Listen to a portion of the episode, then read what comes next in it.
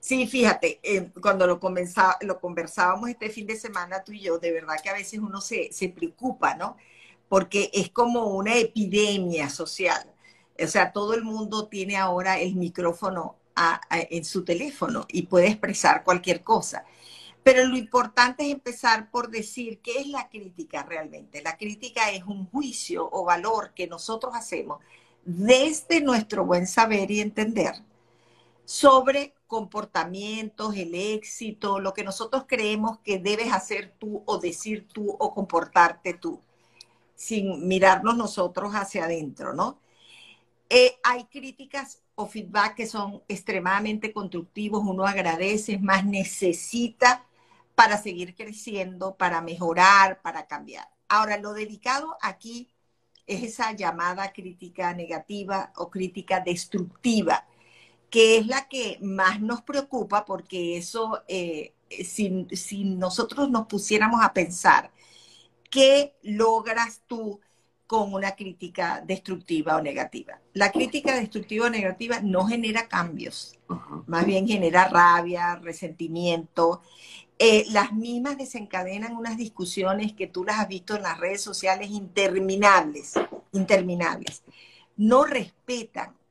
O sea, el respeto es un derecho fundamental de todos los seres humanos.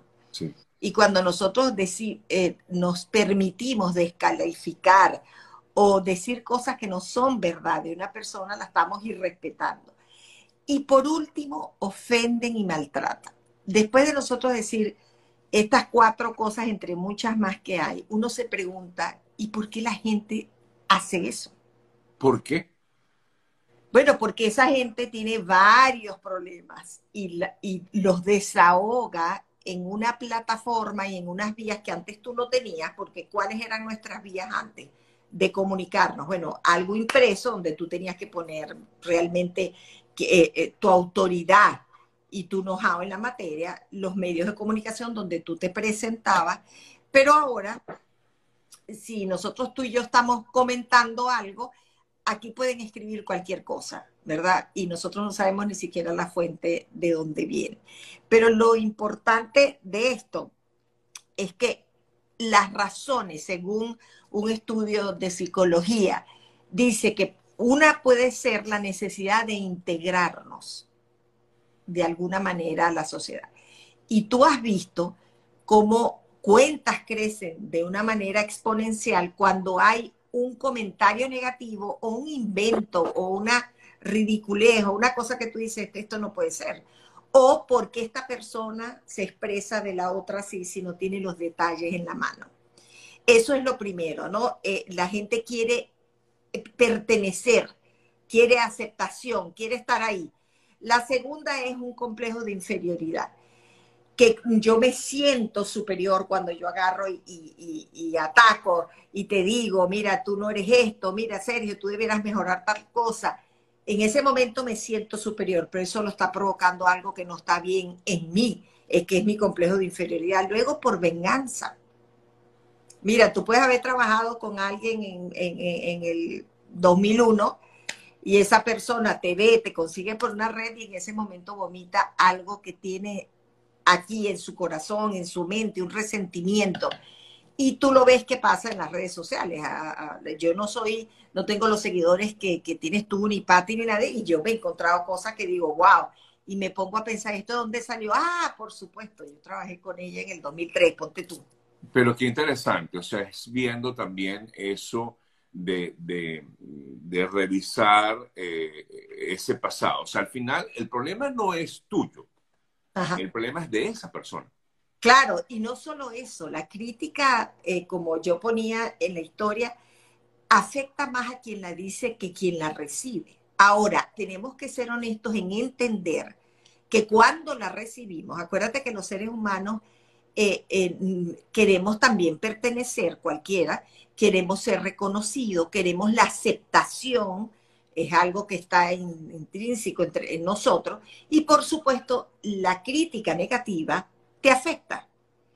¿Y por qué te afecta? Bueno, porque tú dices, eso que está diciendo esa persona es injusto. Y si nosotros a veces revisamos algunos perfiles, la mayoría de las cosas son positivas. Sí. Y hay momentos en que esa persona se engancha con un comentario negativo. ¿Y por qué hacemos eso? Porque hay días que nosotros no tenemos esa actitud que tenía hoy Patti en la entrevista, que ella misma lo confesó.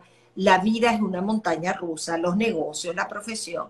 Y hay días que realmente uno está tan susceptible que uno dice, pero ¿por qué esa persona hace un comentario de esa naturaleza? Y en ese momento nosotros nos afectamos. Pero también si le diéramos un segundo de pensamiento, ¿por qué esa persona escribió eso? Porque esa persona tiene algunas necesidades, esa persona tiene un, potencial de envidia en su corazón gigantesco. Y ahí con esos deditos y esas teclas dice, bueno, eso se ve todo perfecto, yo voy a mandar un mensaje para que esa, esa vida de Cinderella o de tan bella, de fantasía, por lo menos le molesto un poquito. Pero ¿quién está mal? Esa persona. Y yo siempre digo que en las críticas caemos todos, porque eso uno no, no eso es levante la mano el que nunca ha criticado. Claro, claro.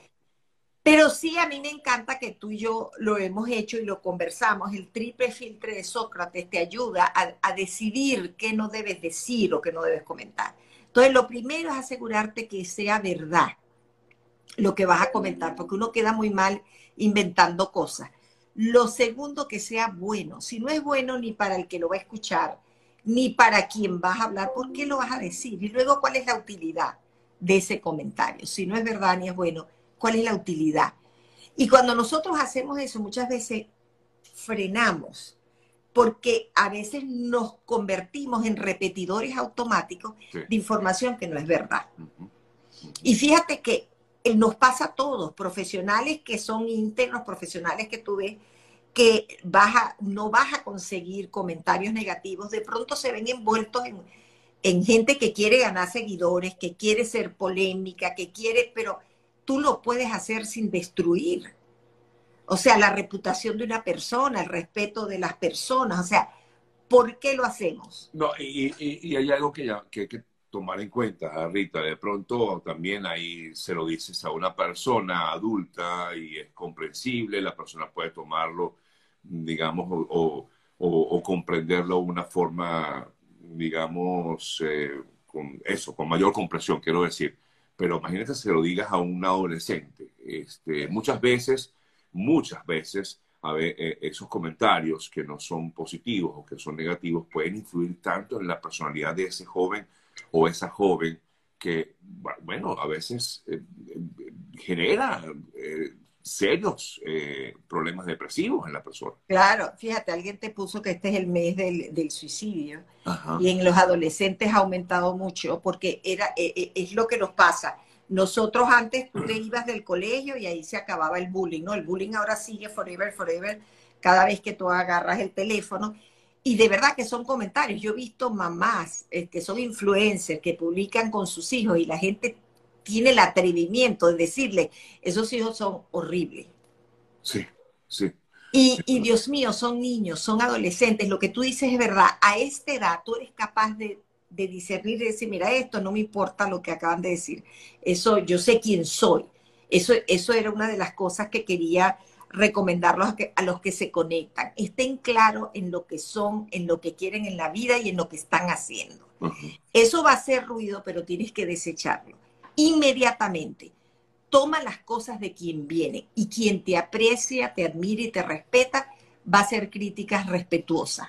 No estas críticas que no tienen ningún fundamento y que además son súper este, eh, groseras. sí, en algunos casos sí.